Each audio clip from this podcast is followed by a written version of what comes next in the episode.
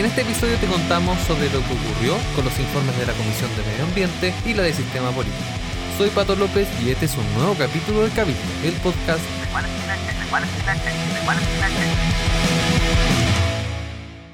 Se abre la sesión. Se ha rechazado en general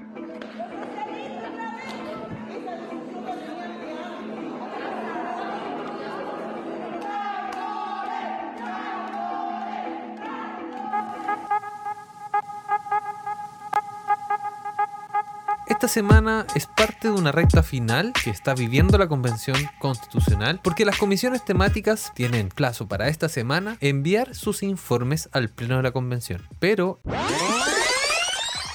en el pasado viernes, en la votación del segundo informe de la Comisión de Medio Ambiente y Sistema Político, se rechazó el informe de esta comisión con votos del Partido Socialista. Esta es una decisión totalmente irresponsable por parte de Carlos Calvo, Adriana Cancino, Tomás Laibe, César, César Valenzuela, Renato Garín, Patricio Fernández, Maximiliano Hurtado, Pedro Muñoz, Ricardo Montero, Matías Orellana, Ramona Reyes. Ellos van a tener que responderle a todo el país. Así, más de 50 normas, en las que incluso habían articulados que regulaba la explotación de recursos naturales, establecían áreas protegidas y el uso de las aguas, fue enviado de vuelta a la comisión. Escuchemos a los diversos constituyentes que comentaron este hecho. Yo no comparto que se hable de FUNA. La Convención Constitucional tiene un principio de transparencia. Por un lado, no es correcto que se interpele de esa manera a, las, digamos, a otros constituyentes. No lo comparto. Que el colectivo socialista reiteradas veces viene, no incumpliendo, viene incumpliendo los acuerdos. Yo no comparto la decisión del colectivo socialista, creo que juega con los tiempos de la convención. Dicho eso, creo que el ambiente de ayer no corresponde. Debemos respetarnos en las diferencias, que son muy legítimas. Pero la polémica no termina ahí. Porque, ¿qué ha pasado con la Comisión de Sistema Político? Esta comisión también está en una situación crítica. Llegar a un acuerdo en cuanto a cuánto poder legislativo tendrá la Cámara de las Regiones está siendo todo un tema.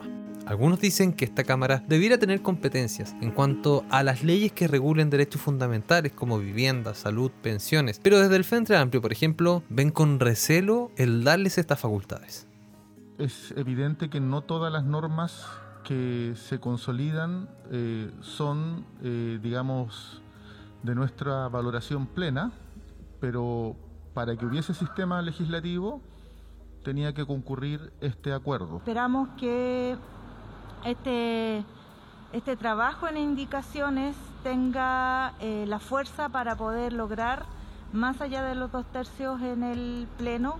trabajamos para eso y vamos a seguir dialogando con quienes no estuvieron presentes para que eso sea así.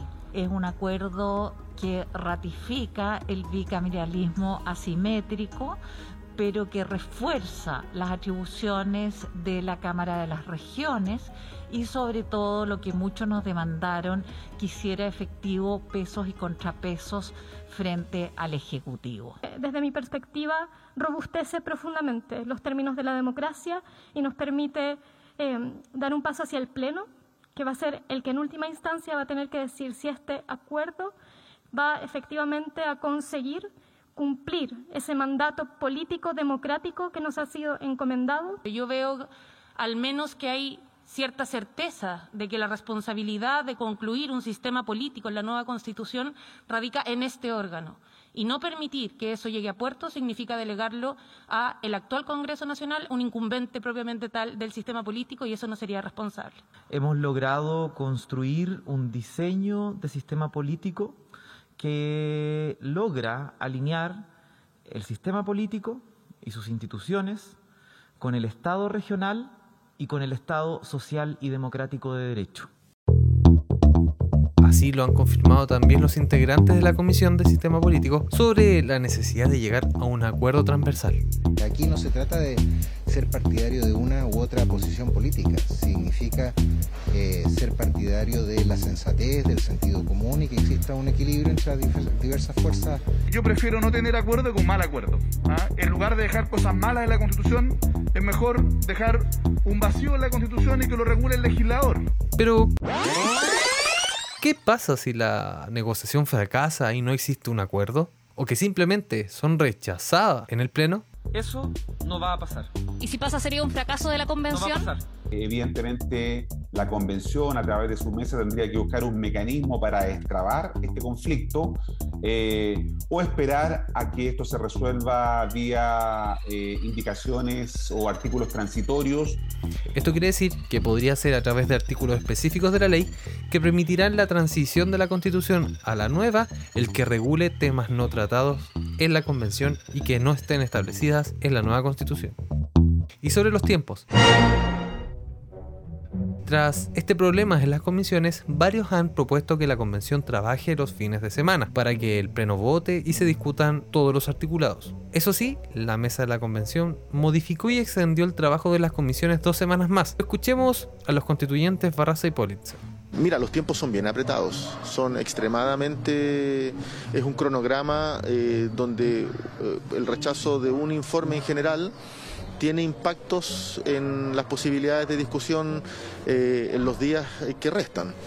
Eh, la discusión de los colectivos eh, ha de alguna manera priorizado que si es necesario hacer plenos los fines de semana, habrá que hacer plenos los fines de semana para cumplir con el cronograma, digamos, acordado y se puedan ver todas las materias. Yo creo que fue un error haber rechazado en general el informe de medio ambiente. quienes lo hicieron tienen que hacerse responsables de aquello. Eh, pero creo que eh, en ese contexto y con lo ajustado a los tiempos hay que hacer todos los esfuerzos de agenda que permita eh, cumplir con el cronograma y si eso implica sesionar el fin de semana hay que hacerlo. A ver, el cronograma es uno y tiene fecha de término. El 5 de julio el texto constitucional debe ser presentado a la ciudadanía. Y eso no va a cambiar. Lo que puede cambiar es que tengamos que trabajar sábado y domingo, pero el plazo seguirá siendo el mismo. A esto se le agrega que este jueves el diputado Vladimir Osevich anunció que ingresará una moción parlamentaria para extender tres meses más el trabajo de la convención. Hay que presentar una prórroga de tres meses más para la convención, que eso permitiría hacer un buen trabajo porque cuando el 80% votó a favor del apruebo, votó pensando en que se haga un trabajo bien hecho. Y si es que hoy día la convención, que está trabajando a ritmo acelerado, hemos visto cómo los constituyentes votan de madrugada, hay poco espacio para el diálogo, para llegar a acuerdos, poco espacio para la reflexión, nosotros desde la bancada del Partido Liberal creemos de que presentar una reforma constitucional que permita tres meses más, nos parece que es mejor hacer las cosas bien, versus tener un borrador, un texto constitucional que no sea el mejor, que nos va a quedar por las siguientes décadas. Entonces, em, lo barato puede costar caro. Creemos de que hay que hacerlo bien. Esto ya causó un rechazo transversal a esta propuesta legislativa de aumentar el plazo de trabajo de la Convención Constitucional.